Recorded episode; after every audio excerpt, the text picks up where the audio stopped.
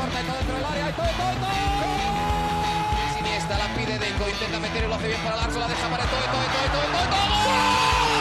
No puede apoyarse Juli, que balón acaba de meter para allá. Valenti, Valenti. ¡Gol! Corta de Neymar, la pone por dentro Andrés. Andrés la juega. ¡Qué golazo! ¡Qué gol! Sí, un regate. Mira el segundo el disparo. El rechace tiene que llegar. ¡Gol! Del Barcelona.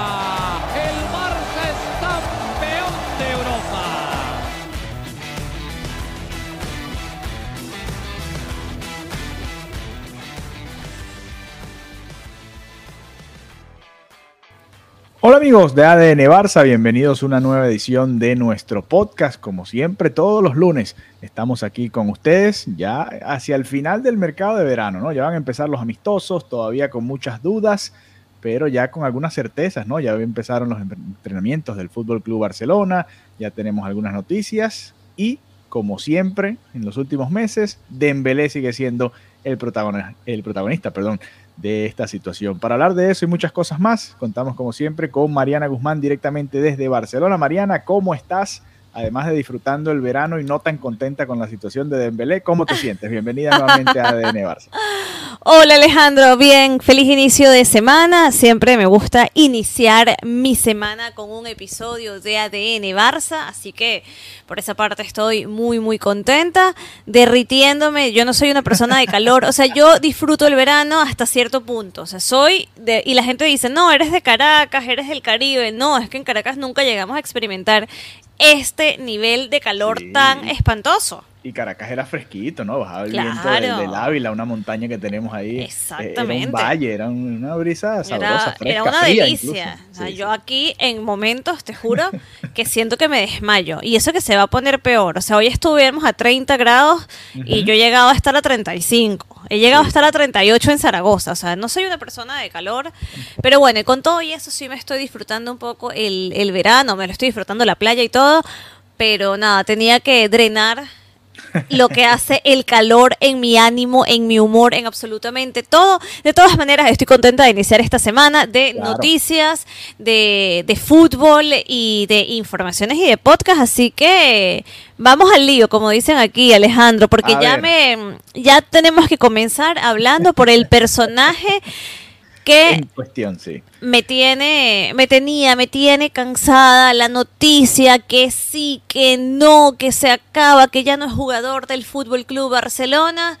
¿Y qué pasa, Alejandro? ¿Qué terminó sucediendo? Que estamos ahí, cerquita, cerquita de ver esa firma estampada para dos años más aquí en la ciudad condal, después de pedir los managers que sí cantidades que el club no podía pagar, después de que Xavi estuviera en una reunión, que eso es bastante particular. Sí. Después de esas declaraciones, muchos meses después de esas declaraciones de Mateo Alemán hablando sobre Dembélé y el hombre se queda en Barcelona. Ayer llegó al aeropuerto del Prat y llegó como con 2.500 maletas. No sé si viste las imágenes. no Pasó él, pasó él y después atrás venía, o sea, era como un carrito Un lleno de maletas sobre maletas sobre maletas sobre maletas sobre maletas. Así que que nada, eh, hay mucha información sobre, sobre que obviamente tiene que firmar este contrato a la baja. ¿No? Eh, Obviamente lo que los managers querían, lo que puntualmente el manager quería, no va a ser realidad. Y nada, no sé, yo, yo lo que quiero es que yo no tengo nada directamente en contra de Dembélé como jugador. Lo que me molesta o lo que me molestaba era toda esta incertidumbre, si se va, si se queda, que sí, que no. O sea, esto era todo lo que me molestaba. Dios mío, si se tiene que ir, que se vaya, si firme, que firme, pero ya quiero no hablar de su futuro cada episodio. O sea, ya quiero hablar de si rinde en el campo, si Claro. es, si anota, si no anota, qué va a aportar en esta nueva temporada. Lo que no quiero es seguir hablando que sí, que no, que el manager, que entonces cuando está llegando el manager llaman del PSG. Estoy agotada, estoy Sí, agotada. mira.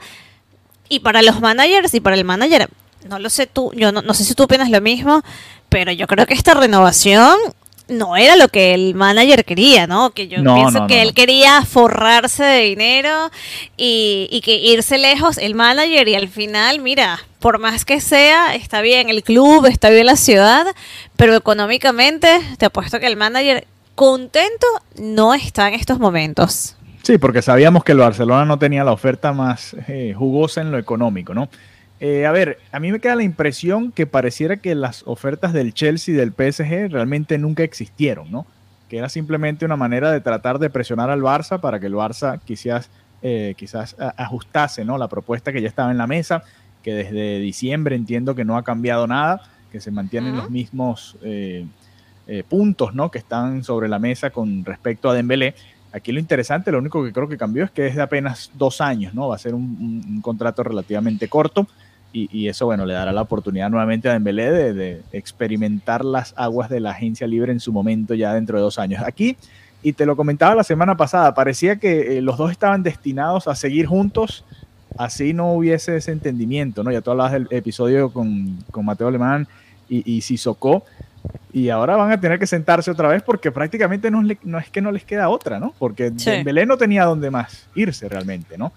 Y el Barça, eh, a ver, la tiene complicada todavía con Rafinha, y ya vamos a hablar de Rafinha, pero es que tampoco tenía más opciones, ¿no? Y que al final eh, eh, es un jugador que Xavi quiere en el equipo y eso también tiene muchísimo, exacto, eso tiene muchísimo peso. Al final lo decíamos que estuve en la rueda de prensa de que sí, le preguntaron a la puerta sobre este tema y decían, bueno, se hizo otra, otra oferta que no han todavía ni aceptado ni rechazado y esa oferta y esa esa, esa voluntad ¿no? de, continuar la negociación, es, yo se la atribuyo al 100% a Xavi Hernández. Así que bueno, si Xavi lo está pidiendo de esta manera tan vehemente, espero que Dembélé pueda retribuir en la cancha este nivel de de apoyo, ¿no? Y de, sí. que le está dando Xavi Hernández, porque es verdad, eh, vi cómo Dembélé nuevamente se volvía a ganar a la afición, que transformó los pitos en aplausos, pero que de verdad esta temporada aporte y se comprometa al 100% y que ya todo este tema y estas informaciones queden en un tercer plano, en un cuarto plano y que se tenga que hablar del fútbol y del compromiso de él como jugador. Sí, y que lleguen más goles, ¿no? Vimos una muy buena cantidad de asistencias durante la temporada, pero faltó el gol, ¿no? Y eso creo que es uno de los problemas que le hemos visto a Dembélé en los últimos años, ¿no? Muchas eh, jugadas quizás espectaculares, pero poca eficiencia, ¿no? De cara al arco rival. Eh, a mí lo que me sorprendió Mariana, y ya quizás juntándolo con el tema Rafiña, es que yo entendía que o era o Dembélé o Rafiña, pero los reportes que están llegando de la gente que supuestamente tiene conexiones dentro del club es que están tratando de traerlos a los dos. No sé si esto a ti también te trayó, eh, te trayó, te cayó, fue lo que quería decir te cayó por sorpresa, ¿no? Yo pensé que era uno o el otro y ahora pareciera que van a llegar los dos. A mí me parece una buena idea si llegan los dos. O sea, al final era mantener a Dembélé, que ya, ya Xavi lo conoce y sabe lo que puede aportar, y traer este jugador que viendo la cantidad de goles... Eh, estaba viendo y eran aproximadamente 11 goles los que hizo ahora en su, en su última temporada. Entonces, bueno, eso precisamente va muy de la mano con lo que acabas de comentar. Bueno, que Dembélé es bueno asistiendo, en este caso llegaría también el gol y yo creo que es un complemento interesante para, para el equipo. Yo, por mi parte, no lo, no lo considero descabellado.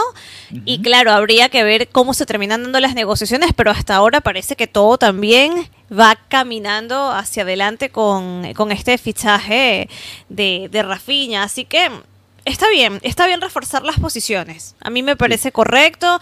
Igual mm, lo que comentábamos en el episodio pasado con que sí, luego la llegada de Christensen, son jugadores que no vienen directamente a la titularidad máxima, sino a darle un poco de profundidad al banquillo. Y creo que eso es clave para tener un equipo que de verdad pueda competir. Recordemos que la temporada es larga, que está la liga, que está la Champions, que los jugadores se agotan, se pueden lesionar.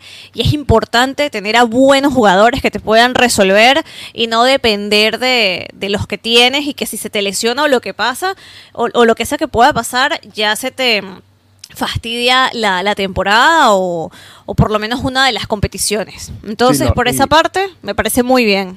Y lo vivió el Barça, ¿no? La temporada pasada tuvo un muy buen mes de febrero, creo que fue, y después, cuando llegaron las lesiones y el bajón físico en general del equipo, se vio, ¿no? Y cómo le afectó y, terminó eliminado de, la Europa League.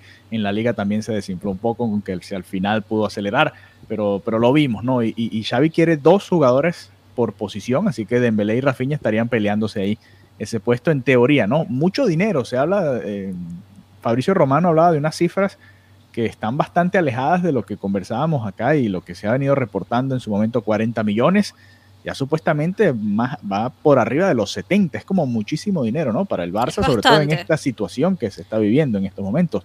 Y a eso hay que sumarle que supuestamente también van a comprar a, a Robert Lewandowski del Bayern Múnich. No sé si, eh, te sorprende también que, se hable de tantas cifras, ¿no? Porque pensábamos, bueno, ok, Lewandowski por 40, Rafinha por 40, ok, se entiende, es bastante dinero todavía, pero ahora estamos hablando ya de, de mucho más.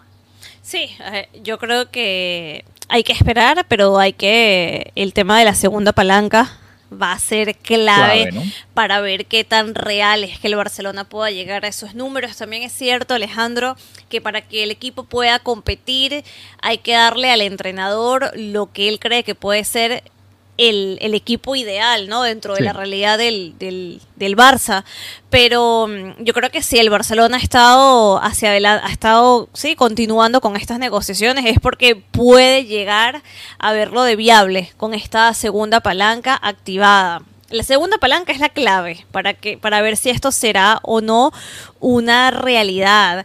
Pero fíjate que, bueno, más allá de este fichaje, entre comillas, de Dembélé, lo de Rafinha, y capaz si llega Lewandowski, pero que tampoco es, si bien están intentando cumplir las expectativas de Xavi, tampoco es el, el panorama idóneo, ¿no? Para un entrenador, precisamente por la situación económica. Entonces es buscar, ¿no? De, ok, tenemos una situación económica complicada, pero hay que fichar, hay que darle al entrenador un equipo que pueda competir, porque sabemos que el Barça necesita ganar títulos, sabemos que económicamente, por, por colores, por, por sentimiento, el Barcelona necesita tener una buena temporada. Ya ha sido suficiente, ya fue la transición, bueno, que Ronald Koeman, que llegó Xavi, ya esta temporada tiene que ser distinta y el Barcelona tiene que brillar. Entonces, yo creo que por eso están sonando unas cantidades un poco raras, ¿no? Para nosotros que venimos escuchando y conociendo la situación económica, pero también es que así es el mercado actual en el fútbol, que son cantidades exorbitantes y nada, yo creo que todo dependerá. Si de esta palanca, de las negociaciones, de esos puntos y comas que se están afinando, para ver cómo puede salir el, el Barça ya a cerrar esta, porque ya tenemos el tiempo encima. Estamos con el tic-tac, tic-tac. sí, además, eh, repasando un poco los, delanteros en la plantilla, hay que recordar que todavía está Memphis, está Aubameyang, está Ansu Fati que está recuperado, hoy se lesionó Ferran Torres, pero bueno, esperamos que esté para la temporada o sea, ahí hay, hay otras opciones también, ¿no? Así que si no termina de llegar Lewandowski, igual si llegan Dembélé y Rafinha, creo que eh, estará bastante reforzada la delantera de todas maneras. Claro, pero por ejemplo, con Ferran, ¿qué pasó con Ferran? Era el es el momento en el que él dé un paso hacia adelante. Sabemos que es un jugador que necesita muchísimas ocasiones para convertir y que eso esa característica no lo puede tener un jugador del Barça, ¿no? El delantero del Barça no puede ser así. Entonces, bueno, no sé, muy mal inicio, ¿no? Lamentablemente, primer día de la de entrenamiento y ya hay un comunicado, ¿no? De, Que precisamente le hicieron unas pruebas después del entrenamiento de hoy lunes y básicamente dicen que tiene una herida en el pie derecho y la frase de todos los comunicados o la mayoría de los comunicados de salud su evolución marcará su disponibilidad para los próximos entrenamientos. O sea, llegar y lesionarte el primer día cuando es tu momento de estar más comprometido y de brillar y de anotar es una muy mala noticia para Ferran Torres. Y con Ansu Fati que, que, tengo muchísimas ganas de verlo también sabemos que lo han castigado varias veces las lesiones. Entonces sí, de repente estamos hablando de que la delantera está reforzada pero cosas pasan no sabemos sabemos que como se ha lesionado en su Fati, eh, Ferran Torres también pudiera lesionarse en algún tramo de la temporada, esperemos que no. Y por eso creo que es importante que llegue un jugador que, que pueda ¿no? resolver y bueno, ser ese, ese killer, el que te va a anotar el gol, sí o sí.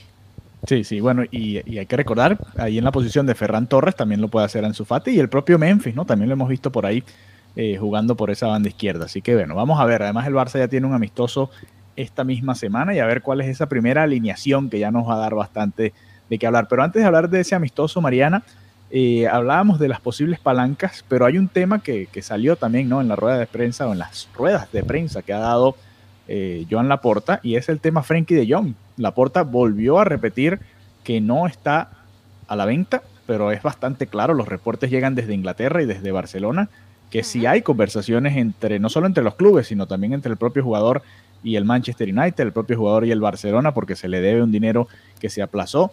Eh, no sé, esto está muy extraño. O la porta está mintiendo. No, no es extraño. No, no, pero no es mentir. No, no es mentir, no es mentir. ¿Pero está a la venta o no está a la venta? No está a la venta formalmente, sin embargo hay un club que está acercándose demostrando un interés.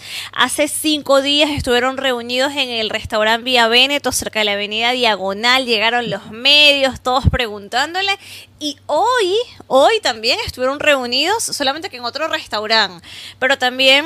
Eh, estuvieron reunidos eh, los representantes del club, ¿no? Y, y, de parte y parte básicamente es esto. El jugador no está formalmente a la venta, no se están haciendo ofrecimientos, pero hay un club interesado que está viniendo a negociar. Entonces, nada, él, eh, De Jong estuvo, creo que fue el domingo, que fue a buscar su carro a la ciudad deportiva. O sea, él estaba con su mentalidad de que yo, mi voluntad es quedarme, pero no, y ahí lo, sabemos... en, las imágenes de los entrenamientos, ¿no? También estaba De Jong en las pruebas físicas, está ahí como un jugador más de la plantilla. Exactamente, entonces nada, eh, al final es eso, no es que la puerta que si se está contradiciendo, no, básicamente es que si hay alguien que está interesado en comprar y negociar, y también es lo que estamos hablando, queremos, se quieren igualar, que si Rafiña, que si este, que si el otro, bueno, y también el dinero, cómo, cómo se maneja, ¿no? Cómo, cómo se llega a,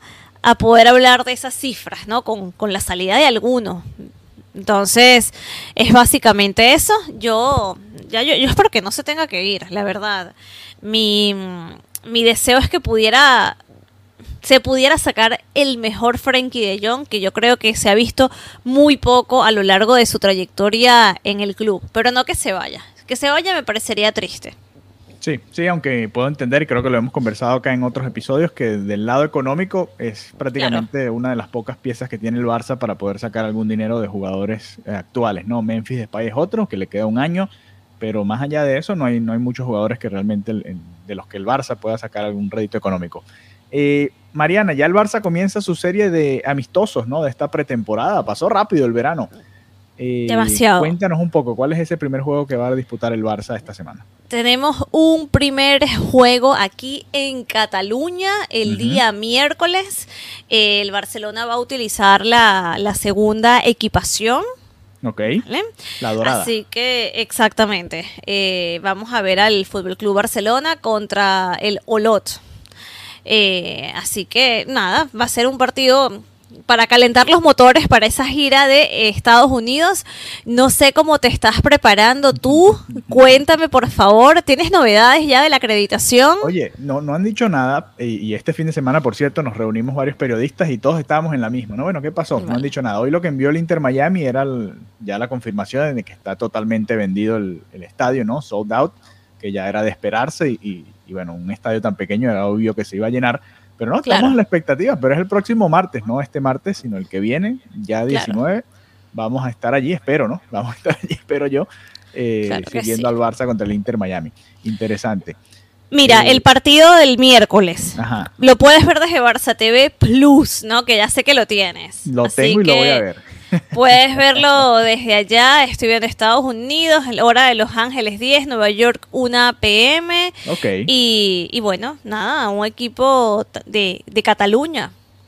El Olot. El Olot. De la provincia de Girona. Vamos a ver si nos conectamos entonces ese miércoles, ¿no? A ver, que sea repasar un poco de lo que vimos ahí. Así sea el primer once del, del Barça de Xavi, ¿no? Por, por, por, bueno, por empezar, ¿no? Por ir calentando también nosotros los motores Claro que en sí. esta pretemporada. Mariana, antes de cerrar este episodio del día de hoy, eh, y gracias a todos los que se han conectado con nosotros, nos han seguido enviando mensajes a través de nuestro grupo de WhatsApp, ADN Barça, si quieren conectarse con nosotros a través de esa vía, por favor, coméntenos cualquier tweet en arroba y les enviamos el enlace para que sean parte de esa comunidad. Eh, habló Dani Alves y cada vez que habla Dani Alves, por supuesto, es muy importante para el barcelonismo y más allá de que se sacaron de contexto algunas declaraciones, hubo palabras fuertes ¿no? con respecto al, club. Cuéntanos un poco qué fue lo que dijo el brasileño. Hubo muchísimo revuelo porque se sacó de, contexto, se quedaron con una frase de, de una, gran una declaración que tenía un sentido distinto. Sin embargo, él sí dejó en manifiesto que estaba en desacuerdo con ciertas cuestiones del club. Vamos a la, vamos a la cita de la controversia. Dice, no me fui triste, me fui contento de haber vuelto a Barcelona. Soñé durante cinco años con ganas de vivir este segundo momento. Lo único que no me gustó fue cómo se manejó mi salida. Desde que llegué, dejé muy claro que ya no era un tipo de 20 años y que quería que las cosas se hicieran de frente, sin esconder las cosas. Pero este club ha pecado en los últimos años. Al Barcelona no le importan las personas que hicieron historia para el club como culé, me gustaría que el Barcelona hiciera las cosas de otra manera. Pero luego, aclara, no hablo de mí porque mi situación era otro escenario. Estoy eternamente agradecido a Xavi y al presidente por traerme de vuelta. Entonces, claro, dice, no, no lo digo por mí, gracias Xavi, gracias presidente, pero lanza su, su punta, que no le importan las personas que hicieron historia para el club. O sea, está siendo bastante directo con lo que está diciendo. Daniel Alves mandó una patada y después pidió perdón. Bueno, tampoco así, ¿no? y que no lo digo por mí, yo estoy muy feliz. Eh, yo entiendo, más allá de, obviamente, habría que hablar con el propio Alves para indagar un poco más en lo que quiso decir, pero yo entiendo que habla un poquito más allá de su caso, ¿no? Lionel Messi, sobre todo, no se hicieron las cosas bien. El club sacó un comunicado de dos párrafos y medio hablando del mejor jugador de la historia del fútbol para algunos, para muchos de nosotros. Obviamente ahí está reflejado el propio Rakitic, Luis Suárez, figuras del barcelonismo, ¿no? Que, le dieron bastantes títulos al Barça y que no han sido tratados de la mejor manera. Y ya dejando a un lado quizás quién está en la directiva, el, el club, el Barcelona como tal, no, no se ha despedido de buena manera, después de que sí lo había hecho con Puyol, con Xavi, con Iniesta. Con Iniesta habían sido un ejemplo para el mundo del fútbol, pues últimamente no ha sido así. Lamentablemente estos jugadores han salido de mala manera. Yo creo que sí, lanzó su, su golpe, su, su, mensaje. Su dardo envenenado.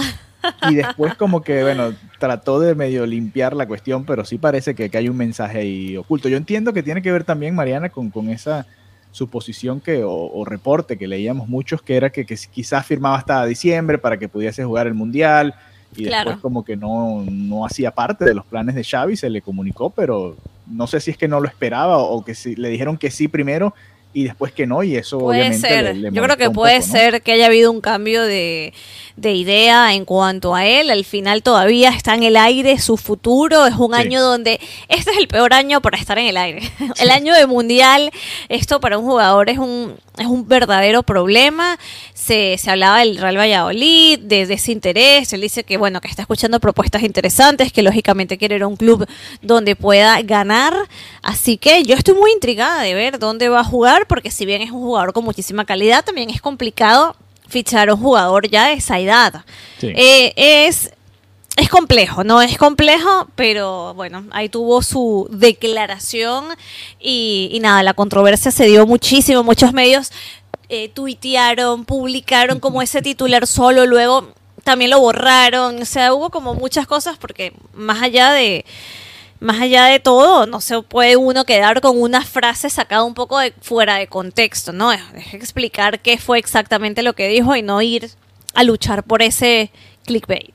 Bueno, por ejemplo, por mencionar a un par de medios importantes, Gol, arroba Gol, hizo lo propio, hizo una imagen al respecto, y también ESPN Fútbol Club, por mencionar a dos de las más importantes del, mundo del fútbol que se hicieron eco de esta declaración, pero nada más pusieron esa parte, ¿no? Exacto. Que es donde eh, obviamente lo hacen para generar ese movimiento en las redes, pero no está bien, ¿no? Un medio, unos medios de ese tamaño, de esa envergadura, de esa importancia, obviamente tienes que dar todo el contexto del, de la entrevista, que además es un texto completo, habla del Barça también, en cómo les está yendo y, la manera y la filosofía y todo lo que ha cambiado dentro y fuera de la cancha. O sea, es, una entrevista que, en la que toca muchos temas interesantes y se fueron nada más con este, este titular, ¿no? Creo que ahí es donde está el, problema. Y ha sido un problema del periodismo deportivo últimamente, ¿no?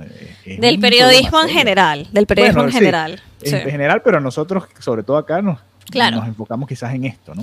Sí, pero es esa lucha por el clic, es esa lucha por la que al final todo se maneja de una manera extremadamente superficial. La manera en la que se consume la información también es muy superficial. Piensa que la gente muchas veces ni siquiera abre la noticia. Sí, sí, por eso Entonces- me fui al enlace de The Guardian, que por cierto lo compartimos también ahí en Twitter, la entrevista completa para que usted vaya y la lea, le dé a traducir ahí en, en su página web y vea exactamente qué fue lo que dijo Daniel. Para que te hagas una idea, Alejandro, a veces escribo en algo para conexión deportiva, no Ajá. sé, eh, una crónica. Y el, ar- y el título es así como para generar eso, como que la gente se meta, Ajá, ¿no? ajá. Y la gente ya me escribe y que no estoy de acuerdo. Y yo cuéntame, ¿en qué no estás de acuerdo conmigo? Y se ve que no abrieron nunca la crónica. Claro.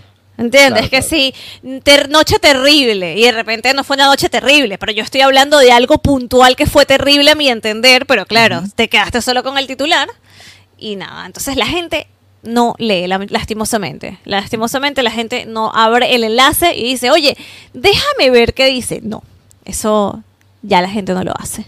Es así, es así. Así que bueno, por eso usted si es seguidor del Barça está en el podcast correcto. Aquí lo Y nos escuchan. nos escuchan, lo conversamos y, y hablamos y le damos un poquito del contexto de toda la situación y leemos las declaraciones completas en cuanto a ese tema. Así que bueno, eh, nada, Mariana, interesante. Ya por fin tendremos esta semana el primer eh, amistoso del Fútbol Club Barcelona, preparándonos ya para la gira en los Estados Unidos. Van a haber bastantes partidos interesantes y, y- y emotivos, algunos, un clásico incluso en Las Sí. Vegas. Así que estamos listos ya para encender los motores acá en ADN Barça de cara a la temporada. Y nada, nos estaremos conectando nuevamente esta semana, dependiendo de qué vaya sucediendo en los próximos días, que por supuesto van el a seguir mercado. teniendo noticias. Sí, el mercado, los amistosos, quién está sano, quién no está sano, quién viaja a Estados Unidos, quién no viaja. Todos esos detalles los estaremos conversando acá en ADN Barça. Así que gracias por habernos acompañado y será hasta la próxima. Valeu!